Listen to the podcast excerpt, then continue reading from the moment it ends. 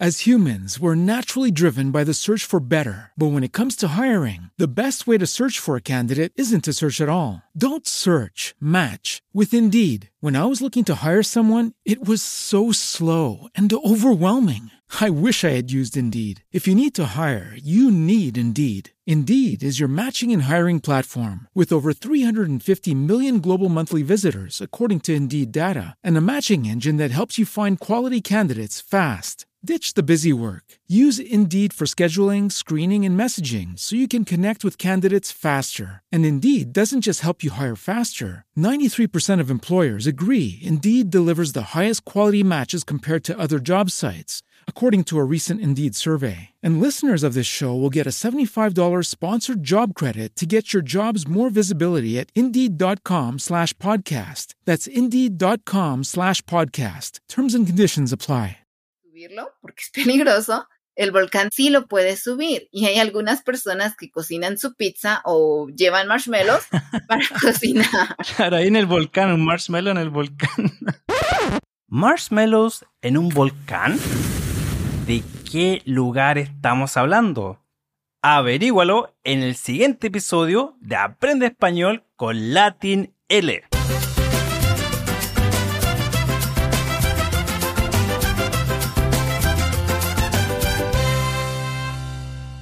¿Qué tal? ¿Cómo estáis? Te doy la bienvenida a un nuevo episodio de este podcast.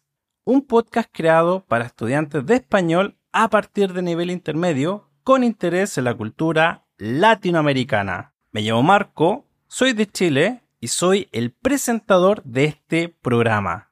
Y en este episodio te invito a conocer Guatemala, un país ubicado en la parte norte de Centroamérica. Y para conocerlo, nuestra invitada es la profesora guatemalteca Pilar de Study Spanish Anywhere. Pilar es de Quetzaltenango, la segunda ciudad más grande de Guatemala, y acá vas a conocer algunas palabras que se usan en Guatemala, como pisto y cabal, y actividades que puedes hacer si visitas este país. ¿Listos? ¡Empecemos!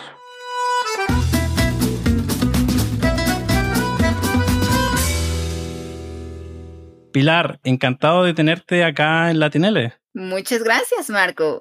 Es un placer para mí estar aquí con ustedes y compartirles un poquito más sobre mi hermoso país. Antes de comenzar la entrevista, Pilar, háblanos sobre, sobre ti. Bueno, yo soy de Quetzaltenango, es el nombre de mi ciudad.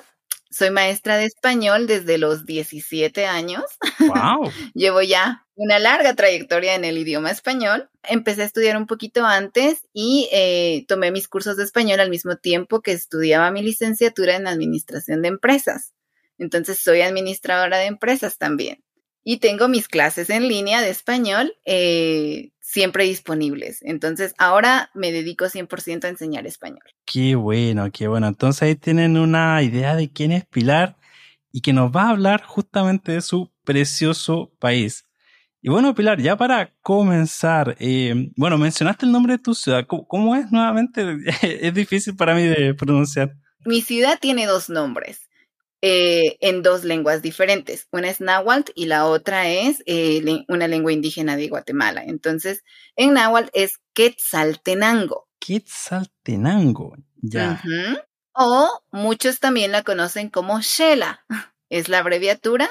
El nombre original es Shela. El nombre original es Shelahu, pero la abreviación es Shela. Entonces, muchas personas se les hace muy difícil decir Quetzaltenango, entonces dicen solamente Shela. Vamos a Shela. Shela significa bajo las 10 colinas. Es una ciudad que está a 2.330 metros de altura sobre el nivel del mar y estamos rodeados de muchas montañas. Entonces, el clima acá es frío en, en general, en el año, pues tenemos algunos meses que son como templados, frescos, ricos, pero no tenemos veranos excesivos, ¿no?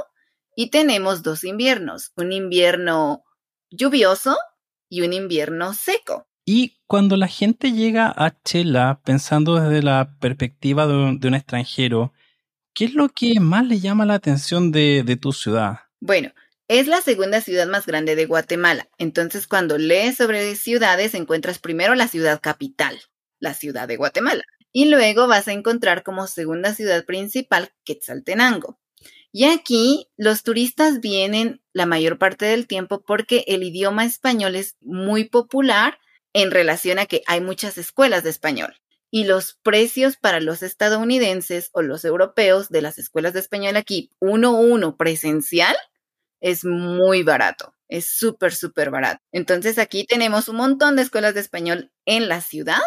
Puedes elegir, hay más de 40 escuelas de español y en, en todas hay estudiantes, siempre, siempre se, se, se esparcen por ahí, pero los precios son uno de los principales atractivos porque son súper económicos. Y, y, ahí tengo una pregunta también. Al ser tan popular para los estudiantes de, español, me imagino, me imagino que la gente también está acostumbrada a, recibir a gente de, otros países. ¿Cómo, ¿Cómo, recibe normalmente la gente de, de Quetzaltenango a, a, los extranjeros? Pues fíjate que muy bien. Quetzaltenango es una ciudad también que eh, tiene una mezcla entre indígenas y ladinos y ambos pues no hablan mucho el idioma inglés. Entonces, esa es otra razón por la que prefieren venir a, Quetzaltenango especialmente porque hay muchas ciudades hermosas en Guatemala, pero esta no tiene un gran número de la población que habla inglés. Entonces, a los estudiantes les fascina eso porque también las familias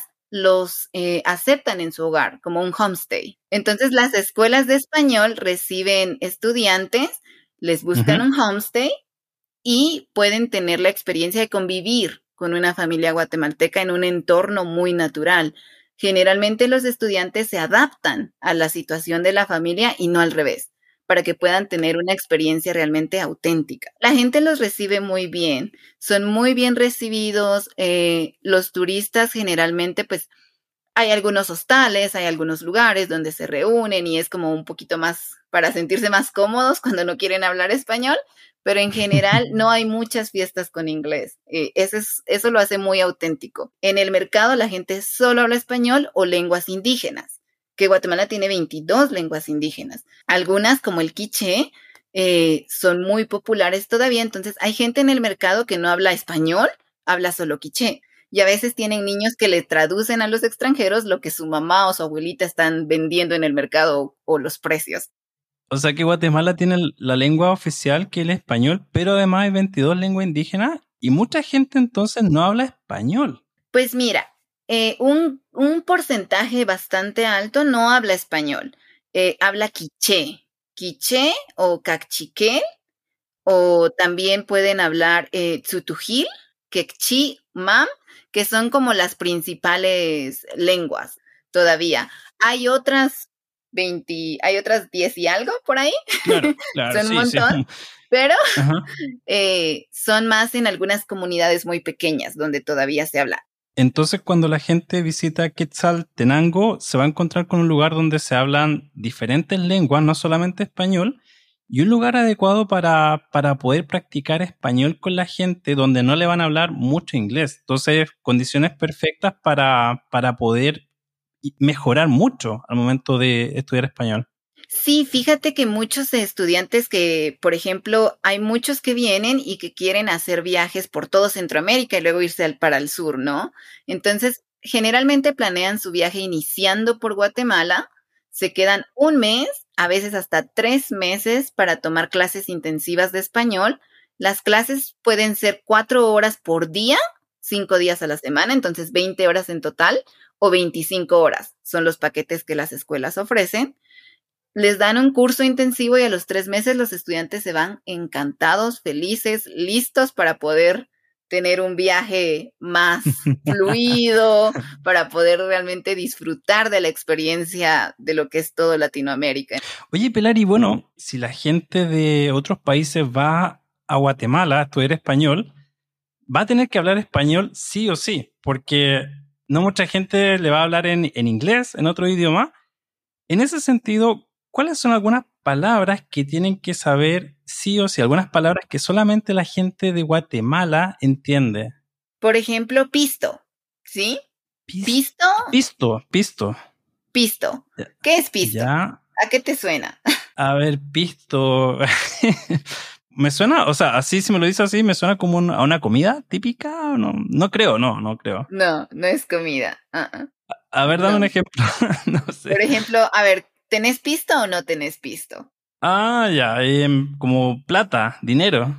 Plata, dinero, exactamente. Pisto. Ah, pisto.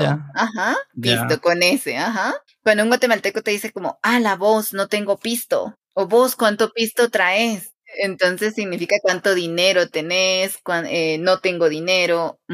Pisto. Ay, y bueno, entonces, ¿y vos tenés pisto, no tenés pisto? Entonces lo usan mucho para referirse al, dinero. Si vas al mercado tienes que llevar tu buen pisto para comprar ahí los recuerdos, cositas. Exactamente, sí. Ajá. Y nunca lleves mucho pisto si sales por la noche. Si sales por la noche, lleva un poquito de pisto nada más. Sí, porque hay algunos extranjeros que llevan bastante dinero y yo estoy como, no, no, eso es mucho pisto. ¿Con cuánto pisto se puede salir en Guatemala una noche? Si te gusta beber, tal vez con unos 300. 300 es mucho. Ya. Ya, Pero si te gusta beber y hay algunos extranjeros que les gusta beber mucho y de paso quieren invitar a sus amigos, con 300 haces una buena noche. Bien, cuando, pero cuando dice 300 son 300 dólares, ¿cierto? 300, no, no, no, 300 quetzales, eh, que son aproximadamente 30, 40 dólares por ahí. Entonces, 30, 40 dólares para salir a la noche está bien. Sí, y, es para salir como en una fiesta muy buena, porque también puedes salir solo con 15 dólares. Wow. Yo salgo con 15 normalmente. No, pero, entonces el, tipo de, eh, el, tipo de, cambio es bueno para gente de, otros países. O sea, si quieren ir a, Guatemala, el tipo de cambio es favorable. Exactamente. Un dólar varía entre 7.3 a 7.5 quetzales. Quetzales. Y ahí tenemos también la moneda oficial de, tu país, los quetzales. Sí, así es. Y el quetzal eh, no es solamente una moneda, sino también es un símbolo patrio. Es un ave, es el ave nacional de Guatemala, es un ave que está en peligro de extinción también. Mm. Es un ave muy con plumas muy, muy largas, de mm. color verde y con pecho rojo. Lo pueden buscar en Google, es muy bonita, pero sí, desafortunadamente está en peligro de extinción. Bueno, pero ahí lo tienen entonces, Quetzal puede ser el ave o también la, la, moneda oficial. Luego, hablando de pisto, otra palabra que es muy común en Guatemala y no sé si la usen en Chile o no, es sencillo. Sencillo, ya, mira, en Chile se ocupa pero sencillo es cuando tú vas a comprar algo y la persona que está en el local te pide pague con sencillo. A veces tú pagas con un billete muy grande y ella no tiene cambio o vuelto. Entonces te dice, uy, no tiene sencillo, es como tener la cantidad justa de dinero. Eso también en Guatemala. Y cuando llevas también el dinero, cuando, cuando no llevas, cuando llevas sencillo y pagas exactamente la cantidad, la persona te dice, ah, está cabal. Está cabal, ahí me, perdí. Sí, por ejemplo, tienes, tienes que pagar 350 y tú pagas 350 porque tienes sencillo, no necesitas cambio. Entonces yo te digo, ah, bueno, ahí está cabal, gracias. Ah, es como está bien, todo ok, sería eso, ¿no? Sí, like, it's enough, it's okay. Es exactamente la cantidad. La cantidad, ya. Entonces está cabal. Te van a decir, ah, gracias, está cabal. Exacto. Pero también para decirte como ahora yo te dije exacto, pero lo que realmente diríamos, en una conversación sería cabal. Cabal puede ser, es la cantidad exacta o puede ser solamente exactly. Ya, exactly. Puedes usarlo en referencia a dinero para decir que es la cantidad correcta, ni más ni menos dinero, está cabal. O cuando hablamos sobre algo y yo estoy dándote la razón y estoy diciendo, sí, Marco, sí, sí, no decimos sí, sí, sí, decimos ajá, cabal. Como, ya, you are right. Qué interesante. Bueno, tenemos pisto, sencillo, cabal. ¿Tienes algunas otras por acá para sorprendernos? Por supuesto. A ver, si te digo cerote, ¿qué entiendes? ¿Cerote? Sí, como no sea cerote o ay, qué cerote. Eh, por la expresión, ¿es algo negativo? Eh, no sé, no sé realmente. Eh, como, ah, qué problema. E, es una palabra para mí fuerte. Para los capitalinos eh, en la ciudad de Guatemala yo lo escucho más. En realidad, bueno, tal vez aquí también en mi ciudad, pero entre mi círculo de amigos realmente no, no usamos mucha, muchas malas expresiones, pero es una expresión que significa mierda o gilipollas en España. Oye, pero... yo me esperaba algo más suave. No, pero te lo digo porque en Guatemala es suave, en Guatemala es suave, e, es suave, Es, mejor que decirle mierda a una persona, pero ah, te, lo, digo porque en muchos, muchos eh, extranjeros que llegan a la capital o que llegan a Antigua o que llegan como al centro del país donde estas palabras son más comunes, le dicen, vos, erote, y eso es como, ¿qué? ¿Qué?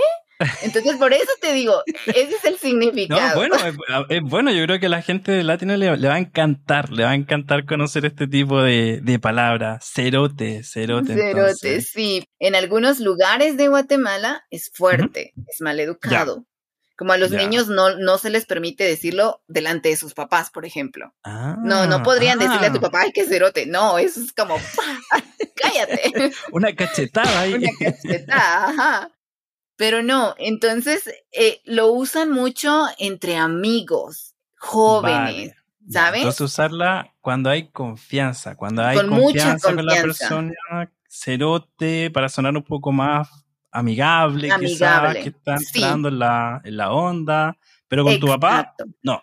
No, no con papá, ajá. Entonces puede tener, depende del tono de voz y depende de con quién estés, es como amigo, ¿sí? O como, ay, vos, Cerote, ¿qué vas a hacer hoy? O vení, Cerote, vámonos. Lo, usan mucho. A mí, no, a mí no me gusta usarla, pero la usan mucho. ¿sí? Entonces como es muy dude, de alguna forma. Hey, dude. Sí, Pero si estás en la calle, y eso pasa mucho, desafortunadamente es algo que va a pasar, eh, sobre todo con las mujeres, que hay mucho acoso callejero, ¿sabes? Eh, los latinos en general están como, mami, ay, y empiezan a decirte cosas ofensivas a las mujeres, ¿sí? Mm. Entonces, cuando una extranjera, si es una chica, está caminando sola y un chico intenta decirle algo, intenta tocarla, generalmente puede responder cerote. Para alejar a la persona, a, la, a la, persona que está diciendo cosas en la calle, eh, cerote. Exactamente, sí. Vale, no, útil, útil, súper útil. Sí, entonces puede ser una, una palabra negativa en este contexto, pero en el otro con amigos es, es como dude, bro. Yo tengo algunas preguntas también porque estoy investigando un poquito, un poquito también sobre, sobre Guatemala. Y cuando hablan de la hora chapina, ¿es un concepto allá o no? ¿O, o investigué mal? Entiendo que chapín también, chapín es la forma también de referirse a la gente de Guatemala, ¿no? Como los chapines. Sí, así es. Eh, puedes decirles guatemaltecos o chapino chapina. Eh, con este término hay un poquito de inconformidad o de irritabilidad con los guatemaltecos porque muchos dicen como, no, Chapino Chapina es solo el de la capital.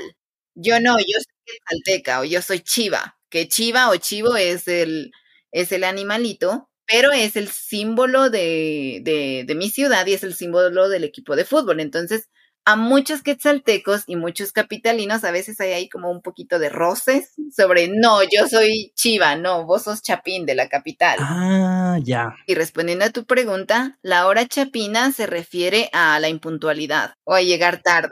Y eso, y eso es frecuente en, Guatemala, ¿no? Como muy, son muy impuntuales. Si alguien te dice, mira, tenemos una fiesta a las 7 eh, y la hora chapina sería como llegar a las 8 o 9, ¿no? Sí, pero realmente depende. Generalmente, si vas a tener una fiesta, eh, pones 30 minutos antes la invitación, porque ya sabes que todos van a llegar 30, 30 minutos más tarde. Entonces, para bodas, 15 años y todo, dicen siete y media, pero la hora chapina es 8. Entonces dicen como, ah, la fiesta empieza a las siete y media. Eh, sí, pero no, en realidad es a la hora chapina. Entonces ya sabes que son 30 minutos más tarde. Más de 30 minutos es poco común. Ya, 30 minutos entonces para tener en, consideración. Y Pilar, entrando a, los datos interesantes acá de, Guatemala, ¿qué nos recomiendas para visitar, hacer quizá alguna fecha importante o comida? ¿Qué recomendaciones nos das al momento de visitar Guatemala? En Guatemala tenemos algunos sitios que son los más comunes y especialmente pues por el tiempo corto en el que viajan. Principalmente tendrías Antigua Guatemala. Antigua Guatemala es un sitio ideal si recién llegas del aeropuerto y no quieres quedarte en la capital porque la capital no tiene mucho realmente que ver y no es tan seguro, tienes que tener cuidado con muchas zonas de la capital. Entonces yo, te yo les recomendaría que si llegan al aeropuerto, pueden tomar un Uber o pueden tomar algún bus, porque hay buses afuera del aeropuerto que van a Antigua. Antigua está como a 30, 45 minutos de la capital y puedes quedarte en Antigua. Antigua es mucho más seguro es la ciudad colonial más popular y ahí puedes hacer, puedes recorrer la ciudad en un día. En mediodía puedes visitarte todas las calles, puedes conocer las áreas y puedes tomar el otro mediodía para visitar los conventos, las iglesias que fueron destruidas por los terremotos. Entonces, Antigua tiene mucha historia en relación a terremotos. Está rodeada de volcanes también. Tenemos cuatro o cinco volcanes ahí por Antigua. Está el volcán de fuego, que está activo y hay una caminata para, no para el volcán de fuego directamente, pero el volcán de fuego tiene un vecino que es el volcán de Acatenango. Entonces hay un tour que es súper popular para que puedas subir en una noche hasta la meseta del volcán de Acatenango. Luego en la mañana a las 5 subes y puedes ver el amanecer y por la noche puedes ver las erupciones del volcán de fuego. O sea, volcán activo ahí. Sí, luego enfrente de la ciudad eh, tienes también el volcán de agua. El volcán de agua es una belleza para verlo rodeado de toda la arquitectura colonial de, Antigua. Y también tienes el volcán de Pacaya. El volcán de Pacaya también es otro volcán que está activo, pero a diferencia del volcán de fuego, que no puedes subirlo porque es peligroso, el volcán de Pacaya sí lo puedes subir. Y hay algunas personas que cocinan su pizza o llevan marshmallows para cocinar. Entonces, ahí en el volcán, un marshmallow en el volcán. Sí, no, no llegas hasta la cima del volcán porque no se puede escalar hasta la cima del volcán Pacaya, pero llegas hasta la meseta del volcán y ahí es un tour de mediodía, es solo mediodía para escalarlo y te dan tiempo para que te tomes fotos, para que comas tus marshmallows y veas un poquito más la lava de cerca. Una cosa que vas, que es curiosa de Antigua es que ahí sí la mayoría de personas habla inglés. Mm, Entonces, si vas a ir a aprender turística. Mm. Antigua, nosotros decimos como es el Disneyland en Guatemala. vale, vale. Está repleto de turistas. Y si quieres venir eh, entre marzo y abril, que es la Semana Santa, es una de las fechas más grandes en Antigua Guatemala, porque tenemos las procesiones. Las procesiones en Semana Santa son súper populares en Guatemala de hecho, fueron declaradas Patrimonio Cultural de la Humanidad. Entonces, Antigua, si tú quieres venir a visitar y quieres conocer un poco más de la cultura, eh, Guatemala tiene mucha influencia de la religión católica. Entonces, marzo y abril son épocas de mucho turismo donde puedes ver mucho. Y si no quieres estar durante la Semana Santa en Antigua, porque de verdad es un festival muy grande, es una fiesta increíble, los precios aumentan. Si quieres venir, tienes que reservar tienes que reservar desde ahorita para poder visitar Antigua. Desde, desde ahora en, enero para, para abril. Para abril. Ah, con, mucha anticipación. Sí, porque los hostales se están llenando. Entonces, si quieres venir en marzo y abril, reserva ahorita. si vas a Antigua. Si no quieres ir a Antigua, porque muchos no les gustan los turistas también, Puedes venir a Shela o puedes ir al lago Atitlán. El lago Atitlán es el segundo sitio turístico de Guatemala más popular. El mm. Atitlán es uno de los lagos más bonitos que tenemos en Latinoamérica. Es bastante grande y también está rodeado por muchos pueblos indígenas, muchas comunidades indígenas y volcanes. Tiene muchas montañas, tiene muchos volcanes que puedes subir. Bien, oh, bueno, nos llevamos buenos datos de, de Guatemala entonces. Y solo quiero mencionarte un lugar más que es Tikal. Tikal. Tikal, ¿ya? Es una de las ciudades principales también. No la menciono como el número uno, aunque aparece en muchos lugares como el número uno, porque es un poquito más lejos y hay muchos turistas que no les da tiempo de visitar Tikal. Pero mm. es una de las tres principales eh, atracciones de Guatemala, porque ahí es la ciudad maya. Ahí todavía se conservan mm. las ruinas maya. Ya, entonces es un sitio arqueológico, Tikal. Exactamente, es un sitio arqueológico. Hay una parte, eh, puedes hacer una caminata también dentro de la selva, porque es norte, entonces ahí hay mucho calor, es muy, es muy cálido y hay mucha selva. Eh, puedes hacer una caminata de tres días para ver las pirámides más altas también. Entonces, a diferencia de otros sitios arqueológicos que hay alrededor de Latinoamérica, ¿Mm? digamos que Tikal sería como el Machu Picchu en Sudamérica. Digamos que en Sudamérica ustedes tienen Machu Picchu y en Centroamérica tenemos Tikal. Y Pilar, bueno, nos llevamos un montón de consejos, palabras. Me encantó, me encantó poder conversar contigo y conocer mucho más de Guatemala.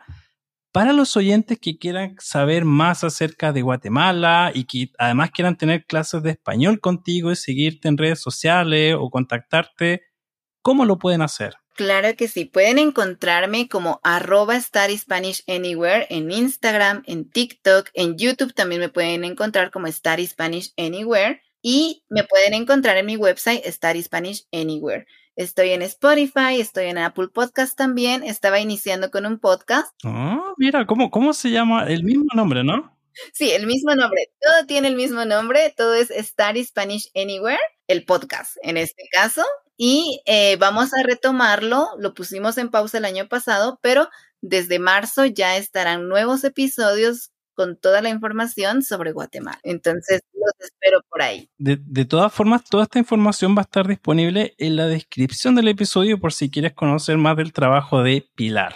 Muchas gracias, Marco. Muchas gracias por la, el espacio que me diste aquí para poder compartirles un poquito más de mi país. No, muchas gracias a ti, me lo pasé súper bien, te agradezco el tiempo y me, me llevo un montón acá de consejos sobre Guatemala, sobre palabras también. Voy a llevar buen pisto si voy para allá, así que... así que nada, aprendimos mucho acá en este episodio con, contigo, así que te agradezco por todo. Con mucho gusto, Marco, y un placer estar aquí.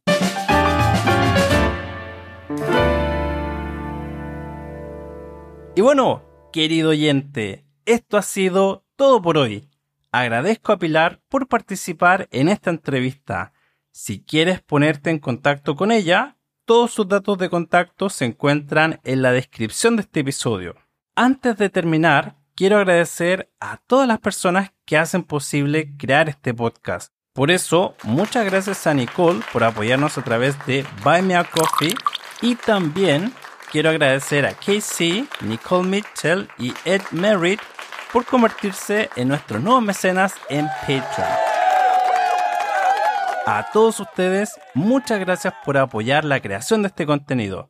Y recuerda que en nuestra página de Patreon puedes adquirir las transcripciones de este podcast. Y si quieres recibir novedades sobre Latinele con contenido para aprender español, sobre nuestros episodios, videos y cursos, puedes suscribirte a nuestro boletín. Así vas a recibir todas nuestras noticias en tu correo electrónico. Que tengas un excelente día y nos escuchamos en el próximo episodio. Chao, chao.